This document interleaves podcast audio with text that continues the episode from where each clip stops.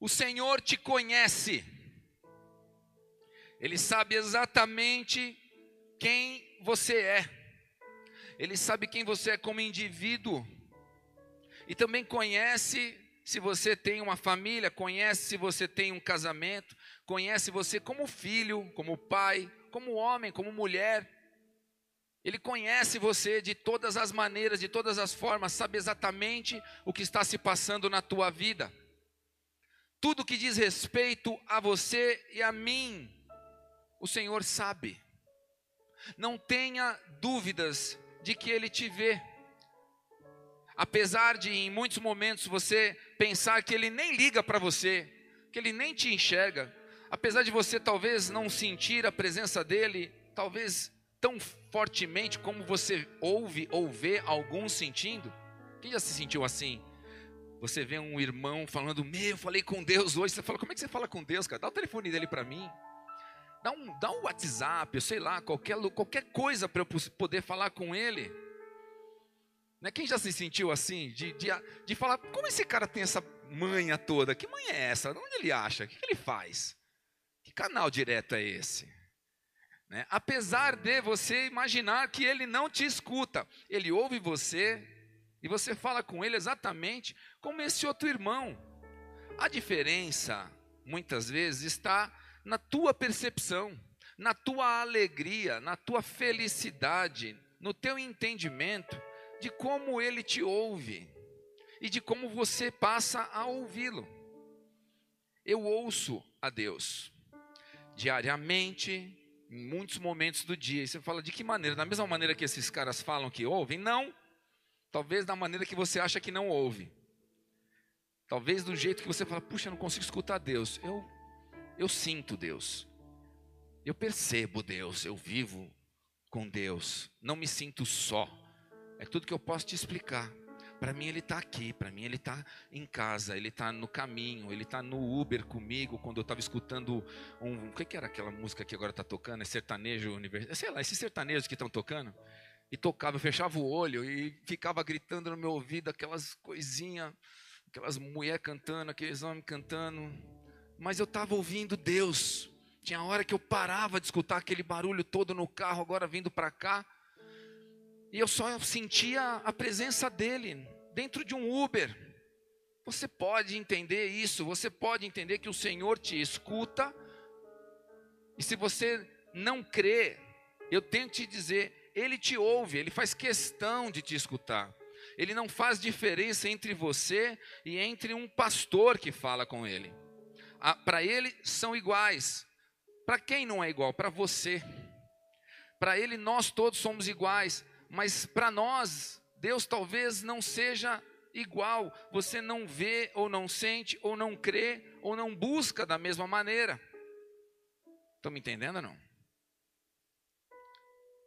O Senhor te conhece.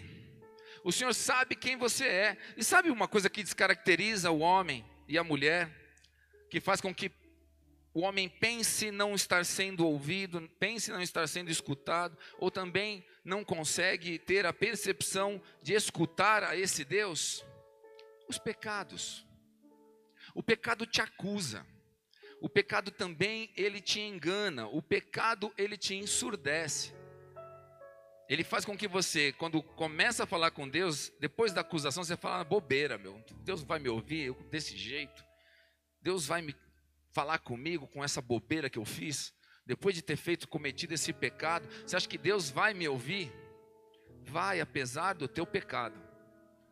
Aliás, ele veio por causa do teu pecado. E você acha que ele vai simplesmente virar o rosto? Ele dá o filho dele para morrer pelo teu pecado. E ele vai desprezar você quando é pecador e quando você está buscando ele? Presta atenção. O inimigo continua te enganando, o inimigo continua mentindo para você e o pecado continua te acusando. Jesus Cristo ele vem e morre por nós, porque Deus quis assim. O Pai envia o Filho. E você acha que ele não vai te ouvir quando você está em pecado, pedindo perdão, tentando reconciliação com ele? É como se ele não estivesse colocando o poder da cruz no lixo. É como se ele estivesse desprezando aquilo que ele fez com o seu próprio filho Jesus. O Senhor te conhece. E seus pecados não definem quem você é. Os nossos pecados não nos definem. Deus nos define. Deus nos criou e Ele não nos criou pecadores. Não nos criou para sermos pecadores. Ele nos deu uma identidade. O pecado não é a tua identidade. Amém? Eu quero pedir que a igreja abra em Salmos 139, a partir do verso 1, eu quero ler esse texto, eu preciso que você abra o teu coração, porque esse texto, ele, ele, ele quer te amar, esse texto mostra o amor de Deus por você, esse texto ele abre o teu coração, ele abre o teu entendimento, para quem você é, independente do que você fez, é quem você é, independente do que você fez, quem você é para Deus, como Ele te criou, independente do pecado que você cometeu, amém? Salmo 139, a partir do verso 1. Respira bem fundo. E solta. Faz isso, faz isso. Acredita em mim. Respira de novo. Solta o teu ar de novo. E agora, ouça essas palavras e faça essa oração comigo, diz assim a palavra: Senhor, tu me sondas e me conheces. Sabes quando me assento e quando me levanto. De longe penetras os meus pensamentos. Esquadrinhas o meu andar e o meu deitar e conheces todos os meus caminhos.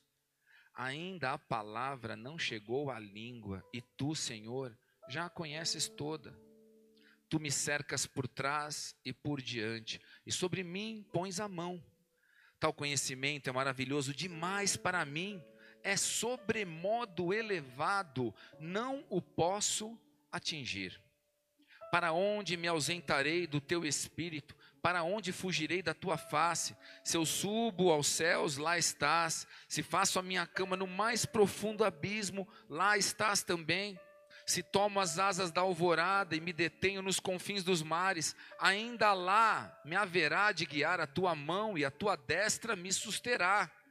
Se eu digo as trevas com efeito me encobrirão e a luz ao redor de mim se fará noite, até as próprias trevas não te serão escuras. As trevas e a luz são a mesma coisa pois tu formaste o meu interior, tu me teceste no seio de minha mãe. Graças te dou, visto que por modo assombrosamente maravilhoso me formaste. As tuas obras são admiráveis, e a minha alma o sabe muito bem. Os meus ossos não te foram encobertos, quando no oculto eu fui formado e entretecido como nas profundezas da terra. Os teus olhos me viram a substância ainda informe. E no teu livro foram escritos todos os meus dias, cada um deles escrito e determinado, quando nenhum deles havia ainda. Que preciosos para mim, ó Deus, são os teus pensamentos, e como é grande a soma deles. Se os contasse, excedem os grãos de areia, contaria, contaria, sem jamais chegar ao fim. Tomara, ó Deus, desse cabo do perverso. Apartai-vos, pois, de mim, homens de sangue. Eles se rebelam insidiosamente contra ti, e como teus inimigos falam malícia. Não aborreço eu, Senhor, os que te aborrecem? E não abomino os que contra ti se levantam? Aborreço-os com ódio consumado, para mim são inimigos de fato. Sonda-me, ó Deus, e conhece o meu coração prova-me e conhece os meus pensamentos.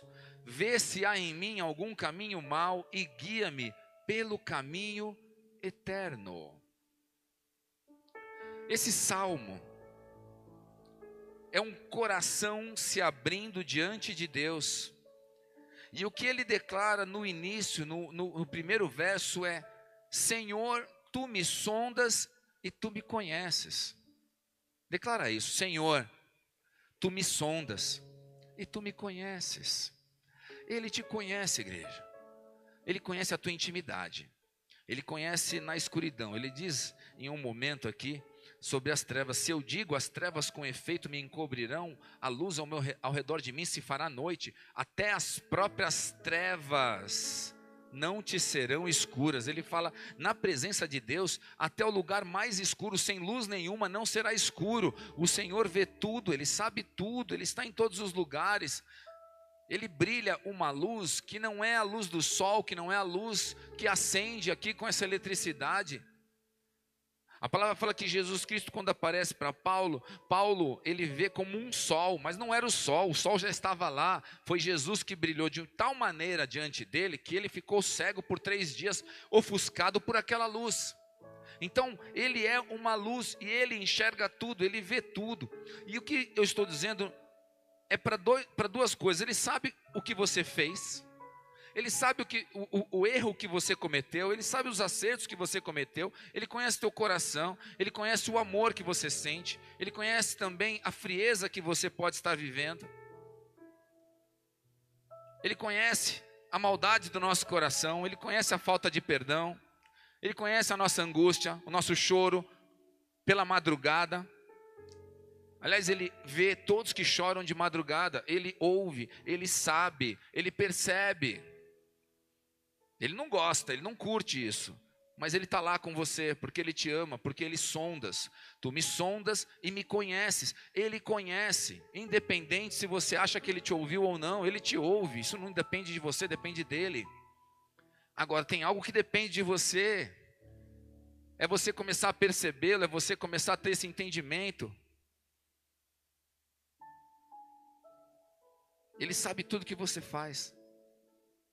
De longe penetras os meus pensamentos. O que você acabou de pensar, ele viu. Eu não, ele ouviu.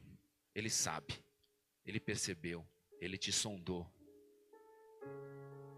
Sabe uma das coisas mais complicadas para o ser humano é não ser amado. Nós queremos sentir amor, nós queremos perceber amor, nós queremos ser amados por alguém, principalmente por Deus. Principalmente por Deus. Nós queremos essa companhia, nós queremos esse nosso Deus, esse nosso Pai celestial. Muita gente não teve amor em sua infância, muita gente não teve amor, talvez, dos seus pais. Mas esse Deus, Ele te ama e Ele fez algo que nem os nossos pais fariam por nós. Ele nos salvou, nos deu a vida eterna, Ele nos livrou da morte, Ele nos perdoou os nossos pecados e continua a perdoar o pecado recorrente, o pecado que você ainda fará, que você ainda terá na tua vida, Ele está pronto para perdoar se houver um coração que se arrepende, um coração que, que volta à presença dEle. E a palavra fala no verso 6 que tal conhecimento é maravilhoso demais para mim e para você. É sobremodo elevado, eu não posso atingir. Eu sei que é difícil, a palavra diz, é difícil de eu atingir esse pensamento, esse conhecimento, ele é alto demais, ele é grande demais, como assim? Ele me vê, ele me sonda, ele está ao meu lado, ele continua comigo, ele vai embora comigo quando eu for para minha casa, ele se deita comigo e ao levantar ele está ao meu lado. A palavra fala que Deus fez de nós a sua morada. Nós somos morada de Deus em espírito. Antes ele habitava num templo, mas agora nós somos o templo do Espírito Santo. Ele agora faz morada em nós. O Espírito Santo veio para, para habitar nas nossas vidas. Tal conhecimento é maravilhoso demais para mim, mas é real. Eu te convido para essa realidade. Eu te convido a abrir o teu coração. Eu te convido a se entregar a essa revelação. Tem muita gente que luta para estar na presença de Deus. Eu me esforço. O reino dos céus é conquistado com muito esforço. Mas há um momento em que não é o esforço que te traz para a presença de Deus, mas é a rendição, é a entrega. Eu não posso mais, eu não luto mais, porque você precisa simplesmente se render, é deixar as suas guerras, as suas lutas e simplesmente se render. Se renda a Ele e deixa com que Ele venha começar a fazer a obra que está no coração dele. E Ele vai colocar isso, derramar sobre o teu coração. A palavra fala: para onde eu vou me ausentar do teu espírito? O Espírito Santo de Deus, ele veio para habitar em todos os lugares e em todas as pessoas. E você pode fugir para onde quiser, mas no momento em que você clamar, ele já está com você.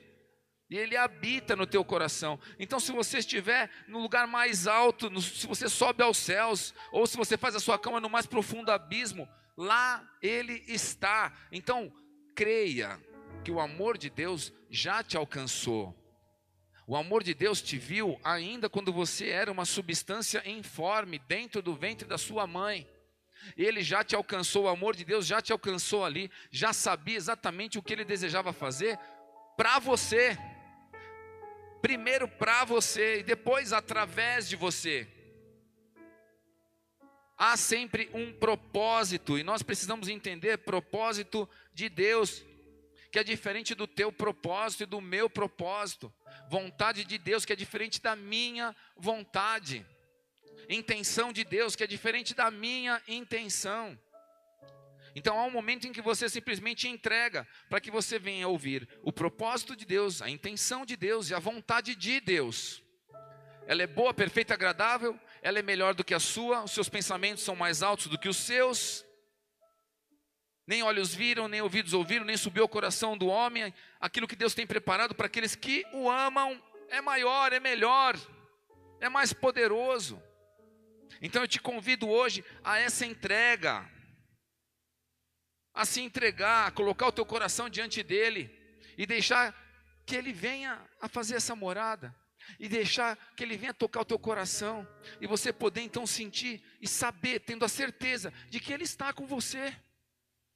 Não importa o que você faça, pecado nenhum faz Ele desistir de você, você entende isso?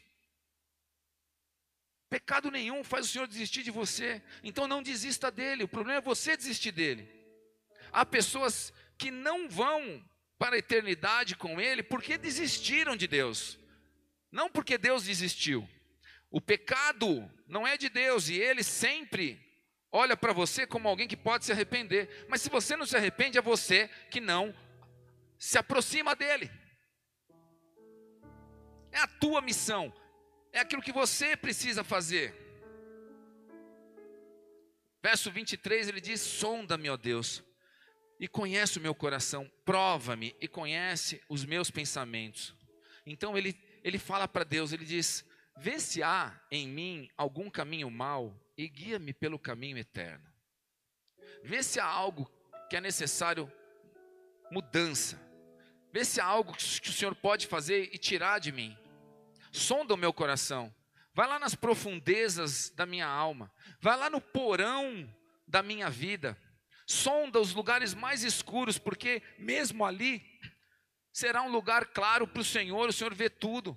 Um lugar que ninguém entra, um lugar que ninguém sabe, meus pais não sabem, minha família não sabe, minha esposa não sabe. O Senhor sabe, o Senhor acessa os porões da minha vida. Sonda-me, Senhor, e guia-me então, vê se há algum caminho mau e guia-me pelo caminho eterno. Esse é o primeiro passo que Deus está chamando e convidando a igreja, convidando você que está em casa. Declara isso para Ele, Senhor, vê se há algum caminho mau e guia-me pelo caminho eterno.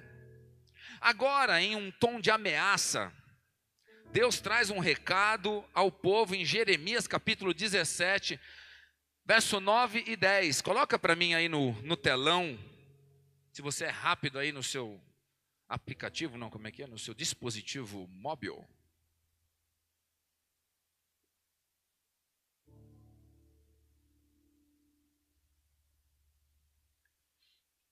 Jeremias 17,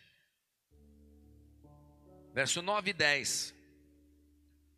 Diz assim a palavra do Senhor: Enganoso é o coração mais do que todas as coisas, e desesperadamente corrupto, quem o conhecerá? Eu, o Senhor, esquadrinho o coração, eu provo os pensamentos e isso para dar a cada um segundo o seu proceder, segundo o fruto das suas ações.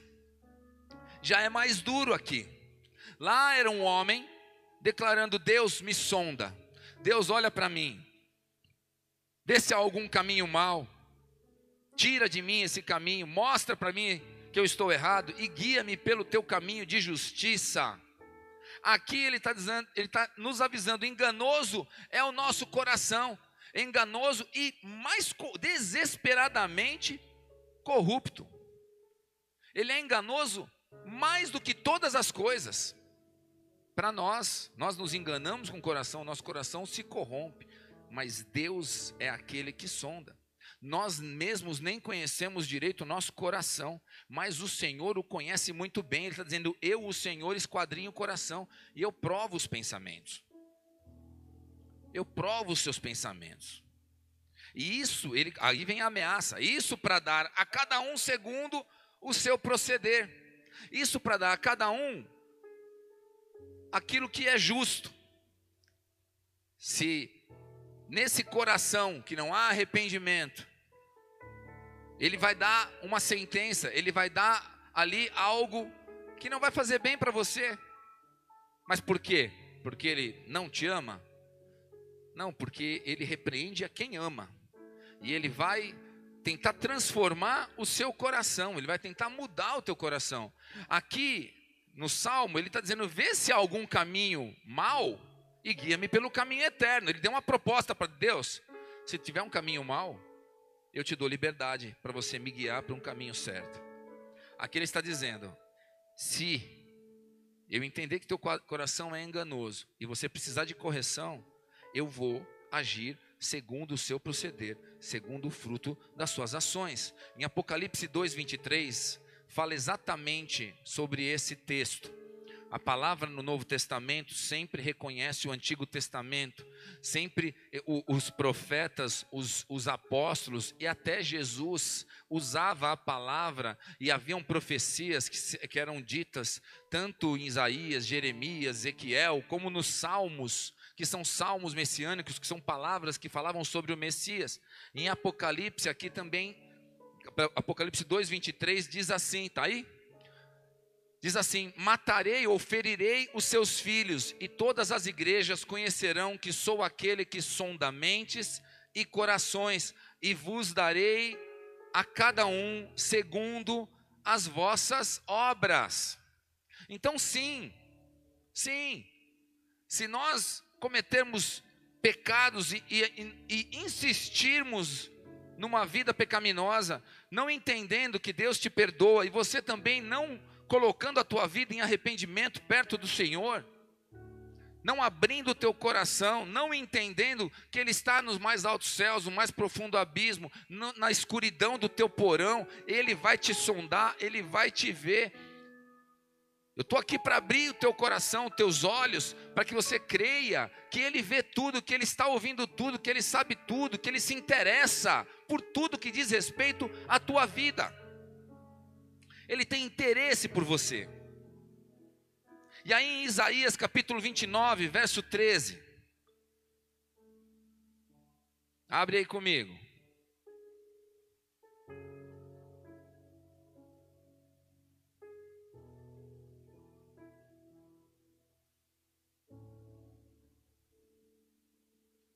Diz assim: O Senhor disse: Visto que este povo se aproxima de mim, e com sua boca e com os seus lábios me honra, mas o seu coração está longe de mim, e o seu temor para comigo consiste só em mandamentos de homens que maquinalmente aprendeu.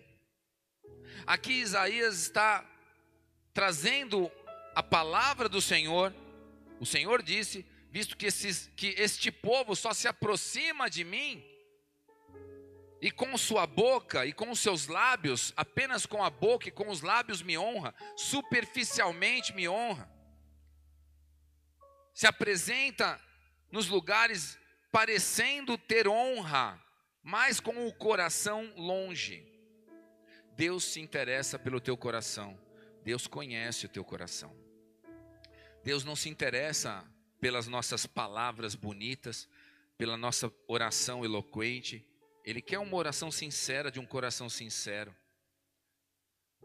Há um momento no templo onde um cobrador de impostos ele se ajoelha diante de Deus. Na verdade, um, um fariseu primeiro aparece, começa a orar e fala: Deus, eu sou alguém que, que faço as minhas as suas obras, eu cumpro o meu dever cívico, eu venho aqui, faço a minha oração, eu leio a palavra, eu estudo, eu ensino, eu dou o meu dízimo e eu não sou como este que está aí ao meu lado, o cobrador de imposto. Daqui a pouco aquele cobrador de imposto está lá ajoelhado e fala: Deus, eu não sou digno de estar aqui. Olha quem eu sou, eu errei, eu falhei, meu coração está sujo, minhas mãos tocaram a corrupção. Pai, me perdoa, vê se há algum caminho mal, me guia pelo teu caminho. Quem? Quem é aquele que vai ser justificado na, na sua oração? Aquele que demonstrou verdade, arrependimento. Deus conhece o coração dos dois, enquanto um era um cumpridor das suas leis e de tudo aquilo que parecia ser ser vistoso aos nossos olhos, aos olhos dos homens, para Deus, talvez Deus não estivesse recebendo, e essa mensagem que está nos evangelhos fala exatamente sobre isso. Fala sobre alguém que, que se joga na presença de Deus, como a mulher, aquela viúva que na hora de trazer o seu, seu dízimo, ela tinha algumas moedinhas. E aí a palavra fala que Jesus estava ao lado do gasofilácio e ele viu o que? O coração daquela mulher que da tua pobreza ela deu tudo o que tinha, mas ele viu um rico que da riqueza dele Deus do que, deu o que sobrava. Aquele homem deu muito mais, mas muito mais do que aquela viúva. Mas para Deus, o que a viúva deu foi tudo. Ela deu o seu coração, ela se derramou. Então não há para Deus não há para Deus uma preferência por alguma pessoa. Ele, tá, ele, ele prefere o teu coração, ele olha o teu coração, ele ama você, ele deseja você, ele quer a sua transformação. Provérbios capítulo 4, verso 23 ao 27. Vamos lá, estou só lendo o texto ainda, não começou a palavra ainda. Provérbios 4, verso 23 ao 27. Diz assim a palavra do Senhor: sobre tudo o que se deve guardar, guarda o coração, porque dele procedem as fontes da vida. Desvia de ti a falsidade da boca e afasta de ti a perversidade dos lábios. Os teus olhos olhem direito e as tuas pálpebras diretamente diante de ti. Pondera a vereda de teus pés e todos os teus caminhos sejam retos. Não declines nem para a direita, nem para a esquerda. Retira o teu pé do mal. Esse texto de Provérbios, ele está pedindo para que você e eu, de tudo que você pode guardar, ele está dizendo: se há algo que eu posso, se eu tivesse que dizer uma coisa só, eu diria: guarda o teu coração, porque deles, dele procede todas as fontes da vida. Se o teu coração se perder, se você simplesmente desistir, a tua vida está findada, a tua vida espiritual acaba. O que o homem precisa é derramar o seu coração diante de Deus. E ele começa então a dizer aqui no verso 24 ao 27: Desvia de ti a falsidade da boca, os teus olhos olhem direto, direito, as tuas pálpebras pálpebras diretamente diante de ti, ou seja, não olha para os lados, não olha para a corrupção, não olha para a mulher fora do casamento. Cuidado com a, com a pornografia, cuidado com a mentira. Pondera a vereda dos teus pés e todos os teus caminhos sejam retos. Ele, ele começa a trazer para você e para mim uma exortação para que a nossa vida seja reta, para que o nosso coração não caia nem para a direita e nem para a esquerda. Não declines nem para a direita nem para a esquerda. Retira o teu pé do mal. Ele continua tentando ajustar o homem, ajustar a mulher, ajustar a casa mas esse texto começa falando: é o teu coração. De tudo que você pode guardar, guarda o teu coração. Depois ele fala: tira o pé do mal. Teus olhos não olhem para a direita nem para a esquerda, olha sempre direto. Cuidado. Mas ele está dizendo: se há uma coisa que eu posso te dizer para guardar, guarda o teu coração, porque é deles que procedem todas as, toda a tua vida, a fonte da vida. E agora nós chegamos a um personagem, Davi, pai deste que escreveu o provérbio, Salomão. Chegamos a Davi, e agora eu quero entrar nessa história. Está em 1 Samuel, capítulo 16, a partir do verso 6. Abra aí comigo.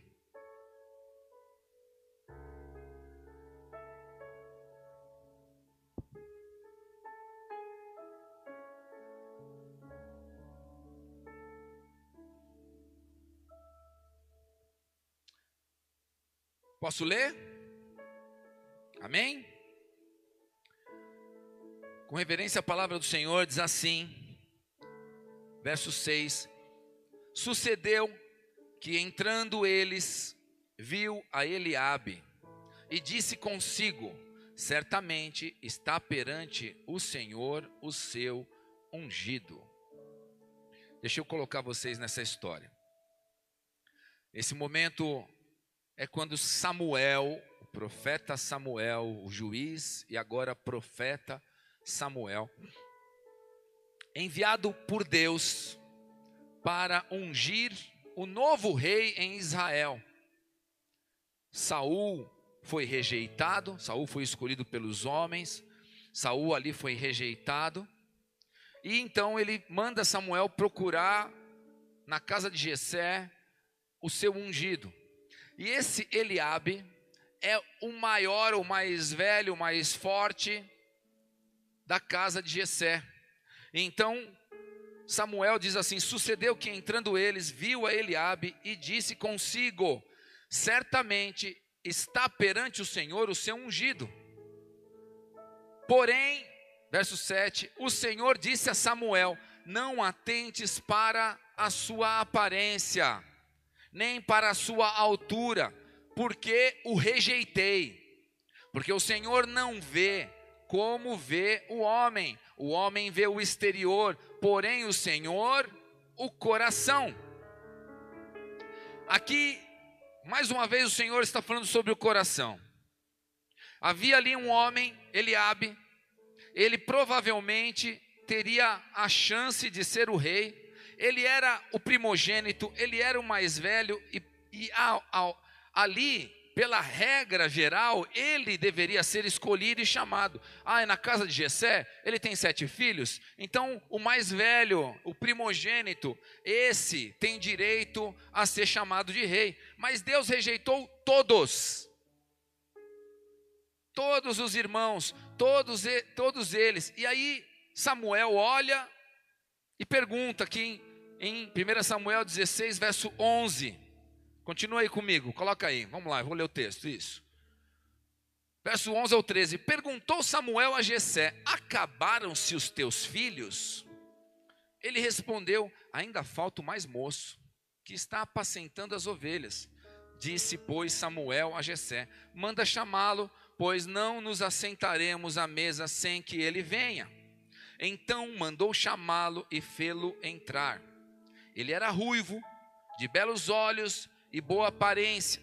Disse o Senhor: Levanta-te e unge-o, pois este é ele.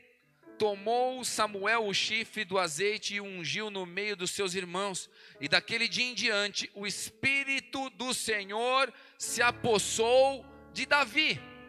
O que eu quero mostrar aqui para vocês, que a palavra está nos mostrando, que apesar de ter pessoas mais preparadas, talvez mais fortes, talvez mais instruídas, talvez mais velhas, talvez por uma por uma tradição, ele ser o primogênito. Apesar de tudo isso, Deus não olha a aparência, mas olha o coração.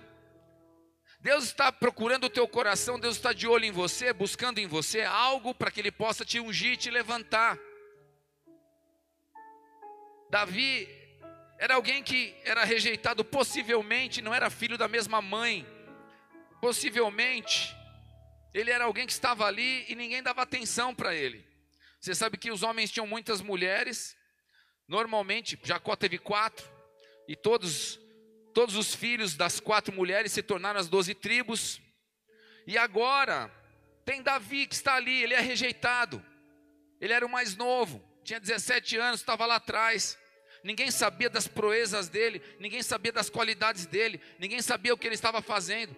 Ele apenas apacentava as ovelhas do seu pai, mas ele tinha passado por muitos perigos e também era um adorador em tempo integral. E quem sabia disso? Deus. Quem sabe o que você faz em tempo integral, quem faz, quem sabe o que você faz no escondido, quem sabe o que você faz no, no, no seu esconderijo, lá na sua casa, no teu quarto, quando você quer adorar só Deus. Ele sabe exatamente o que você faz. Ele sabe exatamente o que você oferece para ele o tempo todo. A família não sabe, mas Deus sabe. Até Samuel, que era o profeta, olhou e falou: certamente, esse é o cara. Deus falou: ei, ei, ei, ei, eu não faço como você, eu não olho como você, eu não faço como os homens fazem. Você olha a aparência do cara, mas eu olho o coração. O povo olhou a aparência e levantou Saul. Deus rejeitou Saul e falou: Eu vou levantar outro, e eu sei onde ele está. Ele está me adorando lá atrás, ele está me adorando nos campos, ele está defendendo as ovelhas de urso e de leão, ele está, ele está defendendo a, a, o seu rebanho, ele está me adorando em todo o tempo. Ele é um adorador, ele é meu escolhido, e eu vou ungir esse homem. Por quê? Porque eu conheço o coração dele. Deus vai te ungir porque ele conhece o teu coração. Deus unge um homem porque ele conhece o coração. E ele procura qualquer um de nós. Nenhum interesse com a aparência. Declara aí, glória a Deus. Brincadeira, gente, é, mas é glória a Deus. Ele não se importa com a sua aparência, você não ficou feliz com isso? Só os feinhos, né? Os bonitos continuam aí. Olha, Deus está Deus tá procurando. Mas se bem que Davi era bonito, né? Só era menor. Era um cara mais fraquinho. Era mais novinho. Aqui fala que ele tinha boa aparência. Então tá bom, você tem boa aparência. Eu tenho boa aparência? Eu coloquei o óculos para tentar melhorar. O que vocês acham? Ficou? Mais ou menos? Mais ou menos, né? Eu tinha um que a minha esposa não suportava. Era ruim mesmo? É. Agora melhorou. Agora melhorou. Deus, Ele não olha a aparência do homem, Ele olha o coração. Deus não quer saber daquilo que você tem como riqueza, Ele pegou o menor. Essa família não era a mais famosa, a casa de Jessé não era mais famosa, nem era a maior cidade. Era a menor cidade. Era uma família que não tinha muito o que oferecer e ele pega o menor filho daquela casa. Ou seja, todos nós estamos entre aqueles que o Senhor pode chamar e escolher para fazer a obra dele aqui na terra.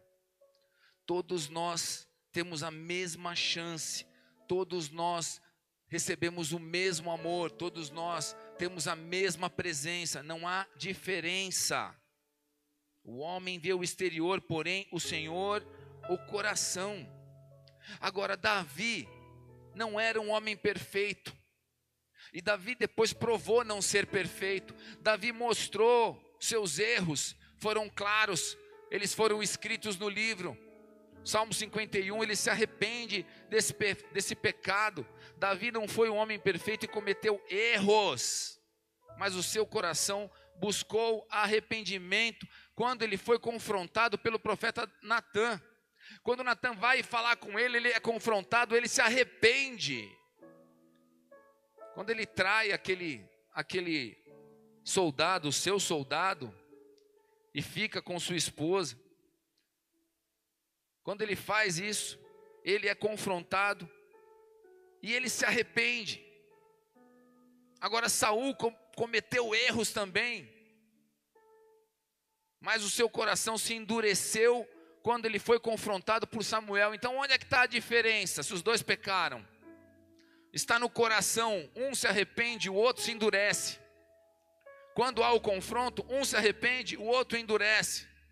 Um ama a Deus, o outro se irrita com Deus. Caim e Abel, os dois deram oferta. Deus rejeitou uma oferta. O que aconteceu com Caim? Ele se enfureceu. E o que ele faz? Ele mata o seu irmão. Tudo está naquilo que você depois declara com o teu coração. Se há arrependimento, se há uma transformação dentro de você, não há tragédias, não há mortes, não há rejeição, Deus vai e te aceita. Mas Saul fez algo que demonstrou para Deus o seu endurecimento do coração. Quando Samuel fala com ele, ele endurece o coração, ele não se arrepende. Só que Davi cometeu pecados que não o definiram. A sua essência era um homem segundo o coração de Deus. Ele cometeu pecados, mas ele não era o pecado que cometeu. Ele cometeu erros, mas ele não permaneceu no erro. Muitas vezes nos confundimos entre o que nós somos e o pecado que nós cometemos. Em muitos momentos nós somos confundidos com o pecado que nós cometemos. É comum você chamar alguém que comete adultério de quê? De adúltero. E você então dá um nome para aquele cara que pecou com adultério e você fala adúltero. Você olha para uma prostituta que cometeu, que trabalhou na prostituição e fala prostituta e coloca o nome nela. Você dá nome para a pessoa exatamente do pecado que ela cometeu. Eu faço isso, você faz isso. Você percebe que a pessoa já não possui mais identidade, ou seja, já não é chamada pelo seu nome, mas pelo pecado que cometeu. Davi, ele se arrepende. E ele é chamado de homem segundo o coração de Deus. Ele não perdeu a identidade dele. Ele não foi chamado de adúltero.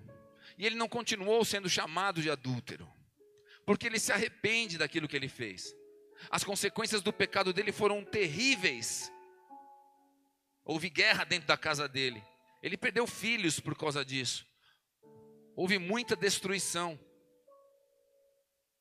Mas ele mesmo se arrependeu e ele volta para a presença de Deus. Então muitas vezes você não crê que Deus está ao seu lado, porque apesar do seu arrependimento, você viu a destruição em alguns momentos dentro da sua casa.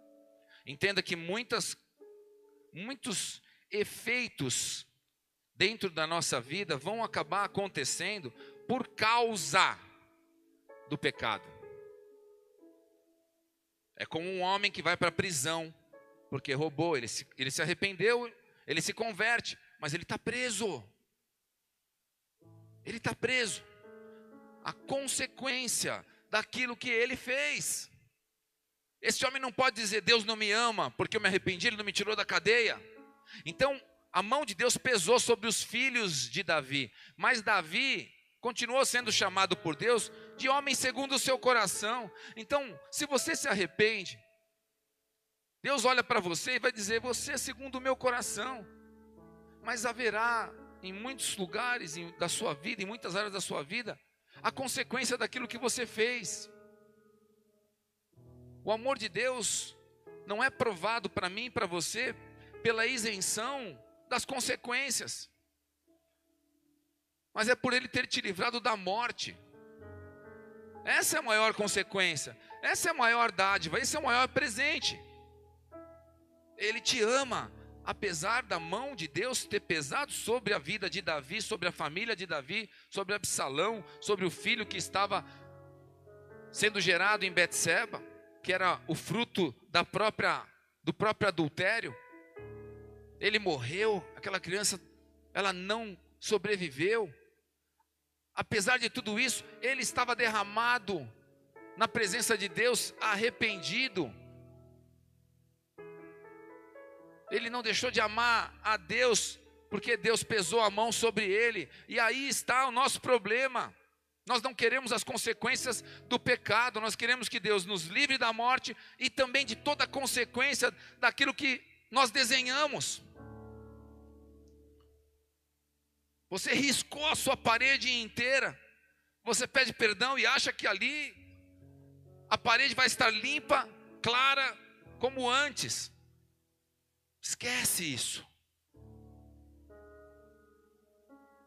Teu coração precisa se aproximar de Deus, apesar do erro, apesar do pecado. O nome, normalmente, de quem pecou passa a ser o pecado. Quando alguém é corrupto, olha aí, já falei o nome dele, é corrupto. Você, você chama o cara corrupto. O que faz corrupção é corrupto. E quando nós vemos um político nós chamamos corrupto, nós damos o nome do pecado para ele. Ele acaba perdendo a sua própria identidade. Mas Deus não faz isso com o cobrador de impostos, porque quando ele se ajoelha ali, juntamente com aquele homem que estava de pé, o fariseu, que era todo justo e justificado, e estava se justificando, o outro que não se justificava só dizia: Deus, eu sou sim um pecador, estava ali ajoelhado. Deus não olhou para ele e não o chamou de corrupto, mas ele chamou aquele homem de justificado. Não é o que você faz que te define, é quem, é quem Deus fez você, é, de, é quem o Senhor te formou. É triste. Mas se você perceber, eu e você, às vezes, esse é o nosso olhar para muitas pessoas. Nós olhamos e já definimos quem ela é, sem lembrar que quem criou aquela vida foi Deus, que quem determinou aquela vida foi o Senhor, que quem mostrou para ela foi o Senhor. E nós damos um título a ela, porque vimos o erro e apontamos o seu pecado. E em alguns momentos, esse é o olhar que nós temos para nós mesmos. É quando você chega e fala: Eu sou pecador, não consigo largar, não consigo, Deus não vai me escutar, Deus não me ouve. Quando você fala com você mesmo. Agora, se você se ajoelha como aquele, aquele homem, e aí você fala: Deus, eu sou pecador, não fala para você mesmo. Fala para Deus, Deus, eu sou o pecador. Eu fui um adúltero. Ele fala, tá, agora eu mudo o teu nome. Você não é adúltero. Você é justificado. Você é perdoado. E agora eu te restauro para que você seja um homem segundo o meu coração.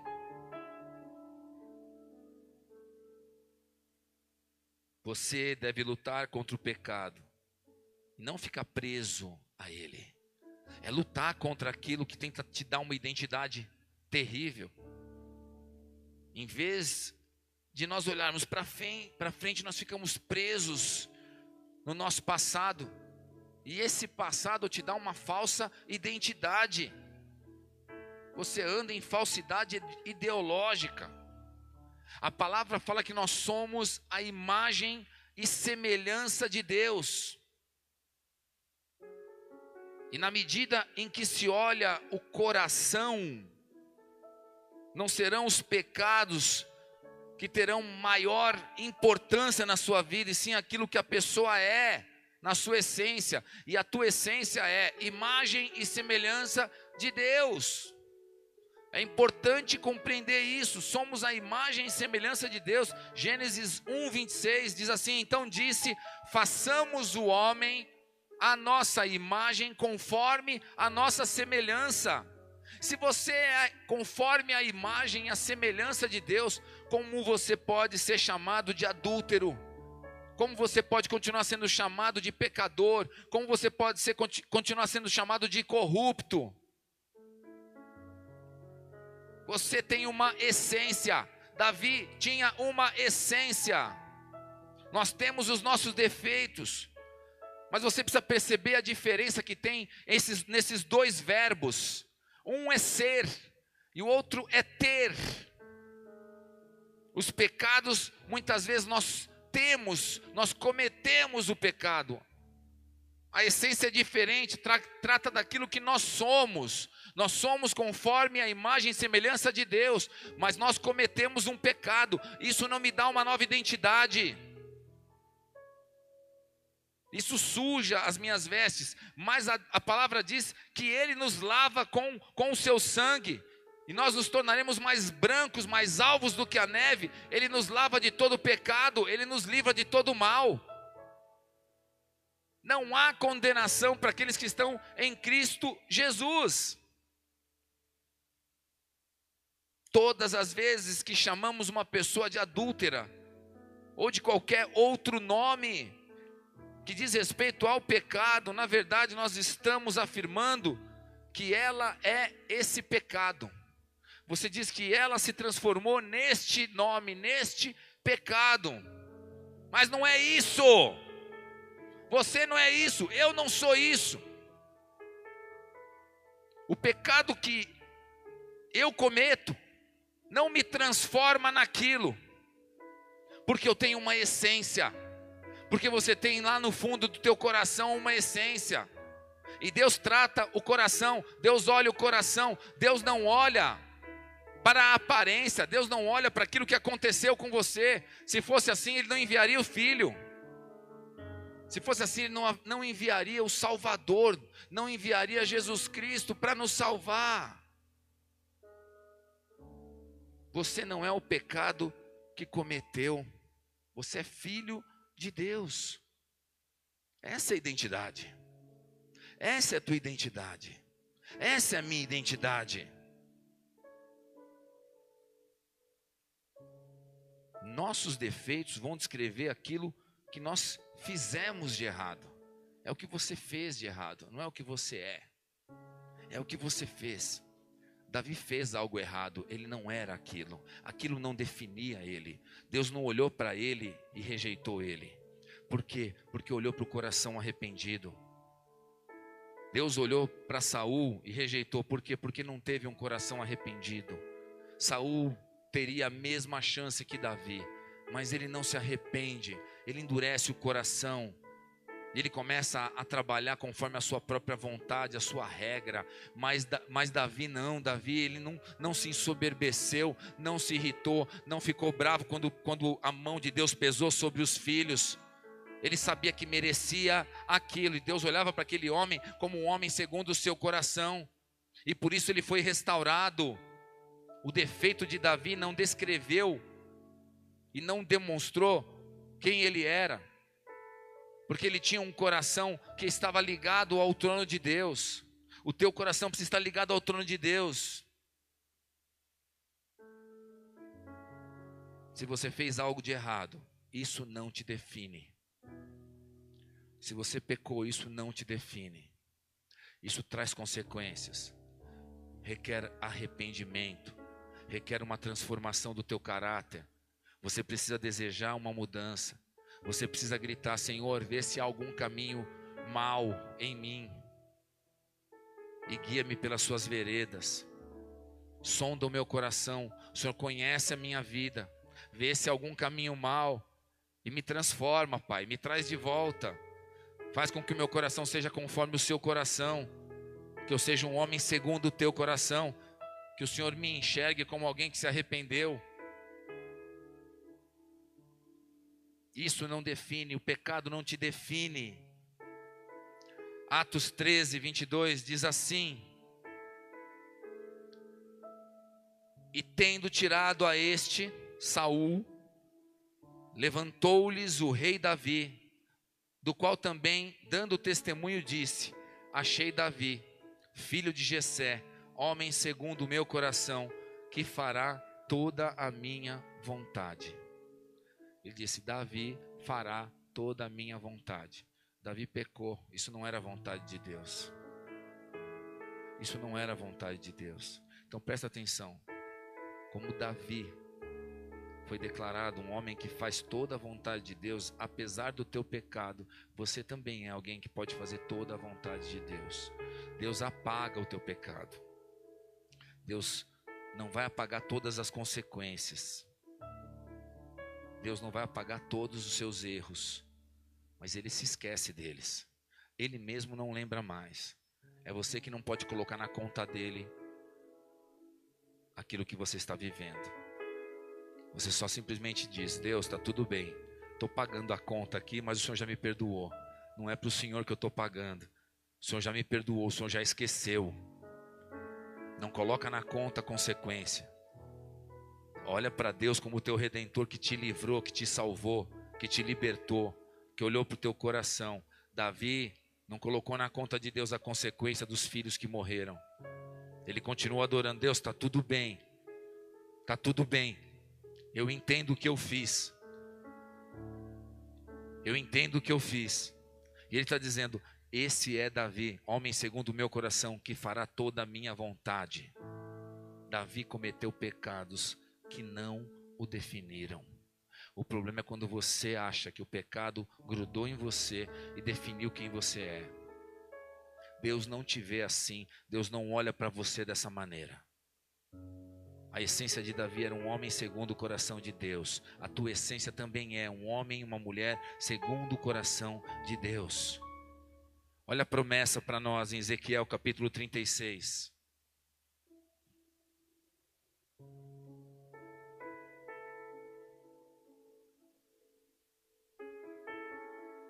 Ezequiel capítulo 36, a partir do verso 26. Nós vamos ler até o verso 28. Essa é a promessa para você, essa é a promessa para nós. Deus olha para o nosso coração, Deus não se importa com a nossa aparência, Deus entende, Ele sabe quem você é, Ele sabe como Ele te formou, Ele te conhece. Tu me sondas e me conheces. Ele nunca te deixou, ele nunca te abandonou. Ezequiel capítulo 36, verso 26 ao 28 diz assim: Dar-vos-ei coração novo, e porei dentro de vós um espírito novo. Tirarei de vós o coração de pedra, e vos darei coração de carne. Porei dentro de vós o meu espírito, e farei que andeis nos meus estatutos, guardeis os meus juízos e os observeis.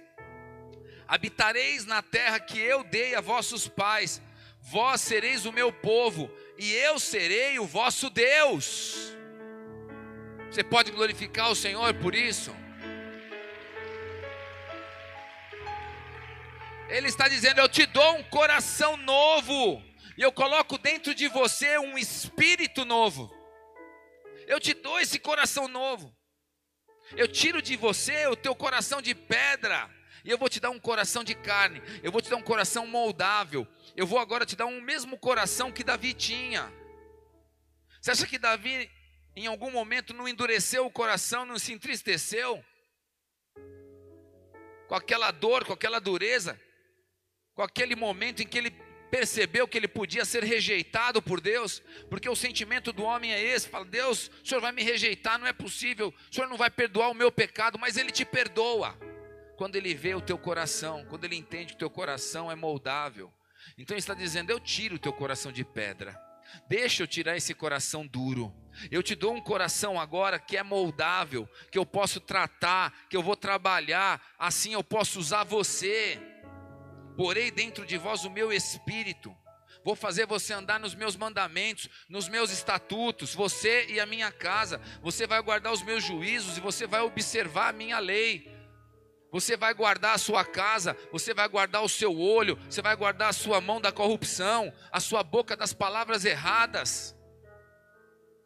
Você vai, vai esconder a tua casa no esconderijo do Altíssimo, você vai esconder os teus filhos, você vai guardar a tua família. E ele está dizendo aqui: habitareis na terra que eu dei aos vossos pais, vós sereis o meu povo e eu serei o vosso Deus. Ele está dizendo: ei, pecador, você não tem essa identidade mais, por quê? Porque o meu filho Jesus te deu nova identidade, ele morre pelos teus pecados, ele morreu por nós para livrar de, livrar de toda acusação e de toda tentativa do inimigo de colocar uma identidade errada em você e em mim. Assim como Deus amou a Davi, Ele também te ama. Ele nos chama para sermos o seu povo e Ele o nosso Deus. Sereis o meu povo e eu serei o vosso Deus. Ele quer ser o seu Deus. Ele te chama de meu povo. Ele te escolhe lá atrás, lá naquela, na, no fundo da casa, cuidando das ovelhas, porque Ele conhece o teu coração, Ele sabe, Ele vê você adorando no esconderijo, Ele vê que você está num lugar sozinho, talvez desprezado, você se sinta assim, é o que Davi se sentia. Mas Deus não o desprezou, Deus enxergava Davi, Deus reconhecia Davi e Deus escolheu Davi. Ele escolheu Davi para ser um rei. Davi foi um rei porque ele tinha um coração de um rei. E Deus está falando para você: você também é alguém que nasceu para reinar. Independente do, do, de como você se vê. Você precisa entender que Deus tem um olhar especial, diferente daquilo que você se vê.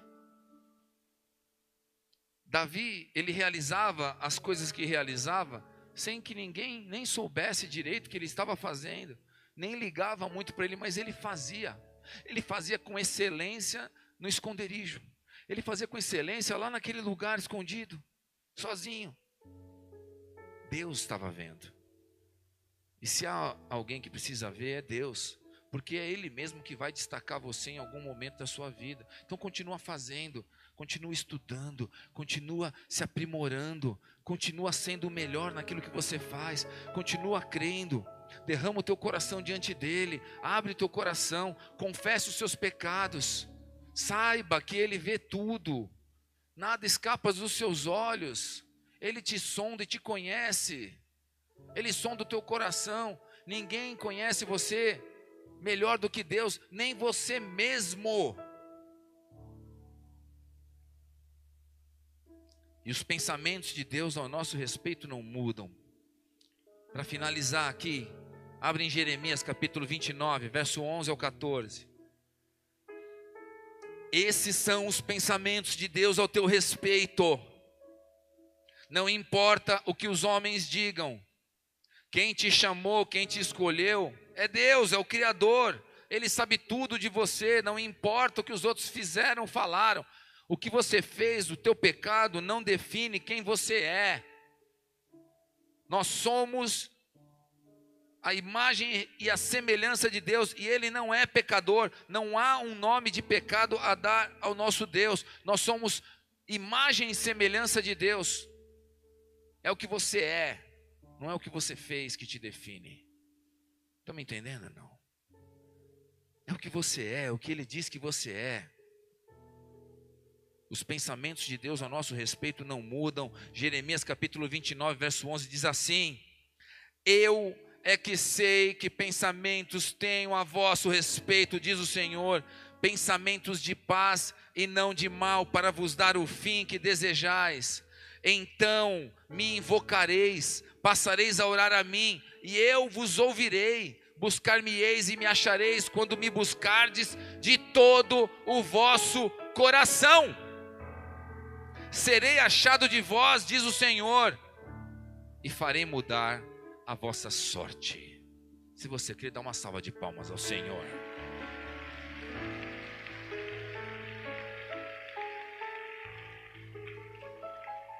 Feche os teus olhos.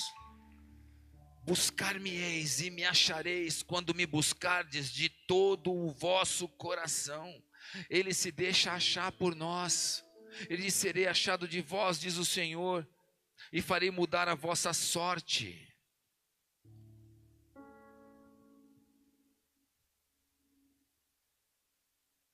Ame ao teu Deus de todo o teu coração, de toda a tua alma, de todo o teu entendimento.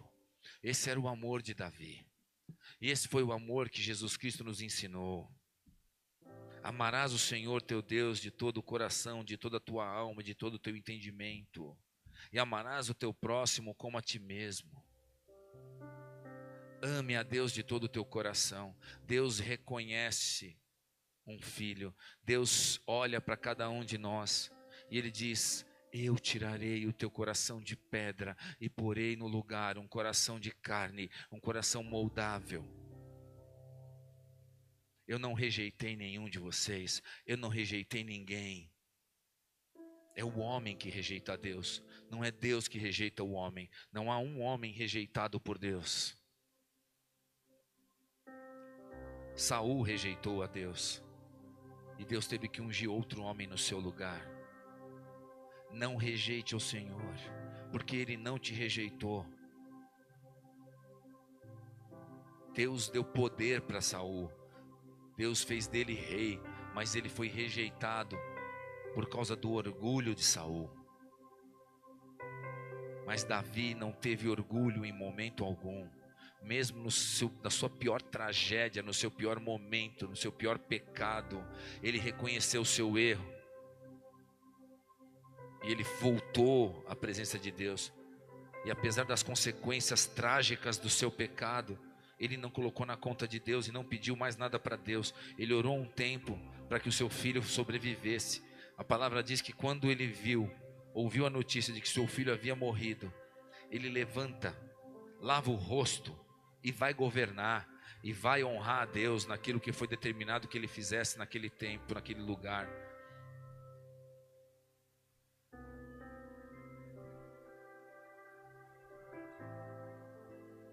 Davi foi chamado para algo muito poderoso que dura até os nossos dias.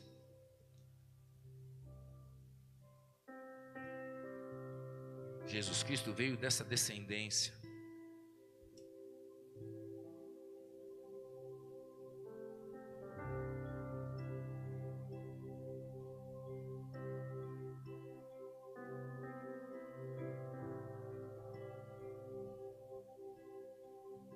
Deus ama você.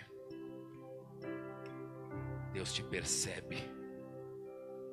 Deus te sonda. Deus te conhece. Deus está perto. Deus não te abandona. Os seus pecados não definem quem você é. Mas o Senhor diz que você foi feito a sua imagem e conforme sua semelhança. É isso que você é. Não é o que você fez que te define, é como você foi criado por Deus. O amor dele veio derramado sobre você. Ele sabe tudo que você faz, ele sabe quando você se levanta. De longe ele esquadrinha o seu pensamento, ele sabe o que você está pensando agora, a tua oração com os olhos fechados está chegando aos céus, a tua oração está tocando o coração dele.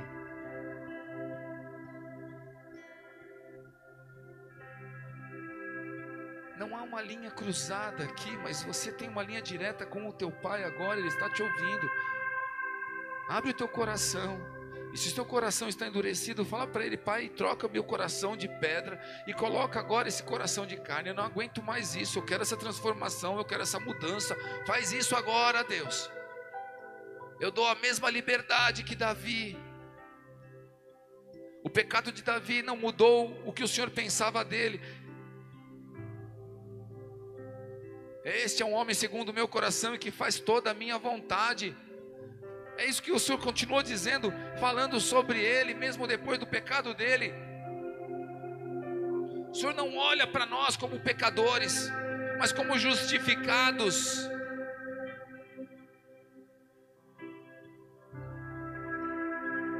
O que você fez para Deus ficou no passado. Por que você traz para o presente? Deus já te perdoou, já esqueceu, já jogou no mar do esquecimento.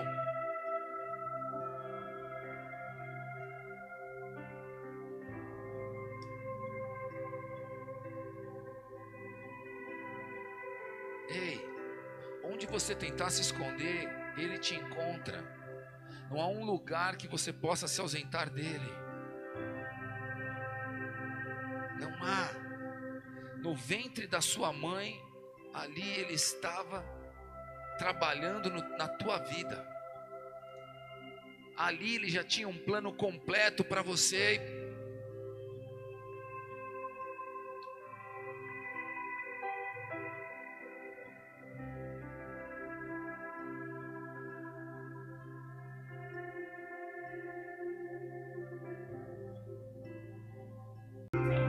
Feche os olhos, contemple esse amor. Contemple esse amor, nem as estrelas do céu conteriam o teu amor, Senhor, por nós. Um amor sem fim, um amor tão poderoso, tão grandioso.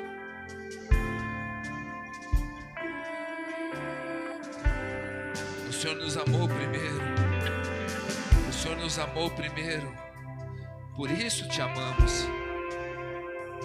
Nosso amor foi condicional, o seu não. O seu por nós, o Senhor olhou para o pecador e amou de tal maneira o mundo que deu o seu filho amado, unigênito, filho único, para vir ao mundo e morrer numa cruz pelos nossos pecados, para nos justificar. Ele veio para pagar um preço que era nosso. A nossa injustiça, que merecia castigo, Ele tomou sobre si. Jesus Cristo veio ao mundo como um homem, andou sobre a terra, não pecou, discipulou os seus, seus seguidores, cumpre a vontade do Pai morre numa cruz e ressuscita. Morre para que nós possamos ter acesso a esse grande amor, a esse perdão, a essa restauração, a essa redenção.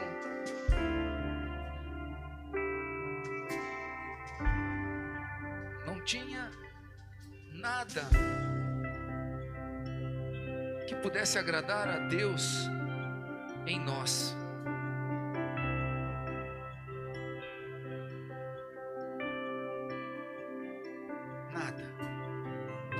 Mas ele não olhou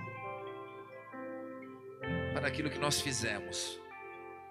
Ele não olhou para, para o nosso pecado que nós cometemos, não. Ele olhou para o nosso coração que era recuperável, restaurável. Ele olhou para cada um de nós com um amor maior do mundo. E se deu por nós.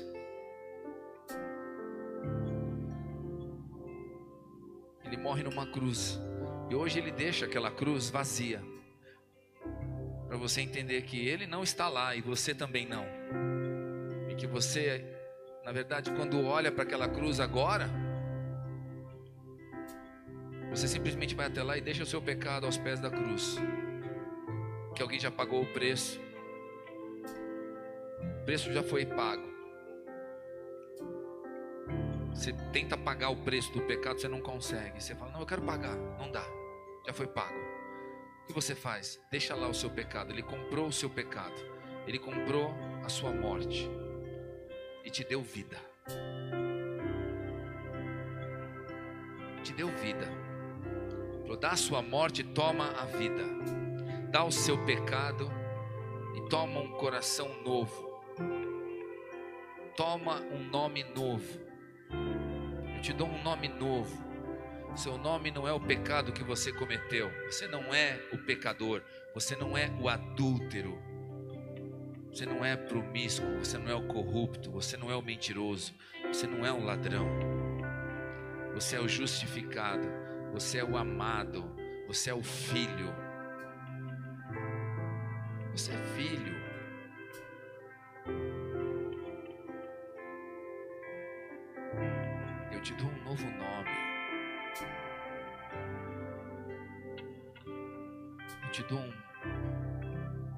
História. Eu não coloco um ponto final, eu, te, eu coloco uma continuação. Eu estico uma linha de uma vida longa para você, para você andar, caminhar sobre ela. Eu te dou esse novo coração. Eu não olho a aparência, não olho o que você fez, eu sei quem você é. sei quem você é lá no fundo do porão. Eu sei quem você é no seu choro de madrugada. Eu sei quem você é. Eu quero te dar alegria, paz, vida longa. Eu nunca me afastei por causa do seu pecado. O seu pecado me atraiu. O seu pecado fez com que eu viesse até você. O seu pecado fez que eu subisse numa cruz. O seu pecado foi digno de perdão, do meu amor. Eu não saio de perto por causa do seu pecado. Então para de se afastar de mim por causa do teu pecado.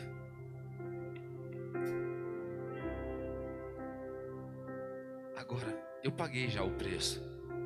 Vai até a cruz. Vai até a cruz. Não tem nada para ser cobrado de você. Só coloca o teu pecado lá. Só coloca o teu pecado lá. Ele não é teu. Eu comprei o teu pecado. Comprei a tua morte. E eu te dei a vida eterna.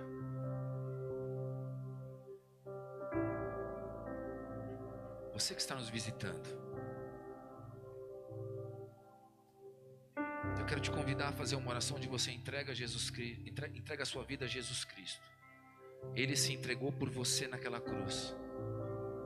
Essa oração é uma confissão do desejo que você tem de ter uma vida com Ele, do arrependimento que você tem dos seus pecados. É você indo até aquela cruz agora, colocando os seus pecados, declarando: Senhor, eu creio que o Senhor morreu numa cruz para me salvar, e que o Senhor ressuscitou ao terceiro dia, e que hoje o Senhor vive e eu te recebo como teu Senhor e Salvador. Essa oração muda a tua vida, a tua história, mas você precisa dar um sinal para Deus. Se você veio aqui pela primeira vez, toda a igreja com os olhos fechados, para que não haja constrangimento. Mas eu tenho que te convidar, eu tenho que dizer para você: esse é o momento mais importante da tua vida. Esse é o momento mais importante da tua vida, no lugar de você estar nos visitando. Você que nunca fez uma oração entregando a sua vida a Jesus Cristo, levanta sua mão bem alto agora, para você poder repetir uma oração comigo. Onde você estiver, levanta sua mão. Esquece quem está do seu lado, só levanta a sua mão. E essa é uma oração que você vai fazer com Deus, para Deus, o teu Pai. Você, como um filho, como uma filha, Ele sonda o teu coração, Ele te conhece, Ele te viu no ventre da sua mãe, Ele escolheu que você estivesse ali, Ele te trouxe a vida, Ele te trouxe hoje aqui, Ele se apresenta para você, Ele pagou o preço do seu pecado. E agora Ele está te dando a vida eterna. Porque a vida eterna vem quando você crê que Ele pagou o preço da tua morte. E aí você declara: Eu creio que o Senhor pagou o preço da minha morte. Então levanta bem alto a sua mão. Faça essa oração comigo. Declara assim: Senhor. Senhor Nessa noite, nessa noite, eu entrego a minha vida ao Senhor. eu entrego a minha vida ao Senhor Eu creio eu creio que o Senhor pagou o que o preço Senhor pagou o preço da minha morte da minha morte e me deu vida eterna. me deu vida eterna. Eu creio que o Senhor veio ao mundo Eu creio que o Senhor veio ao mundo como filho de Deus como filho de Deus e andou aqui na terra e andou aqui na terra como um homem. como um homem Foi tentado que foi tentado e nunca pecou. e nunca pecou. E o Senhor então E o Senhor então cumpriu cumpriu a vontade do Pai. a vontade do Pai. O Senhor morreu por O nós Senhor morreu por em nós uma cruz, em uma cruz pagando o preço pagando o preço do nosso do pecado. nosso pecado.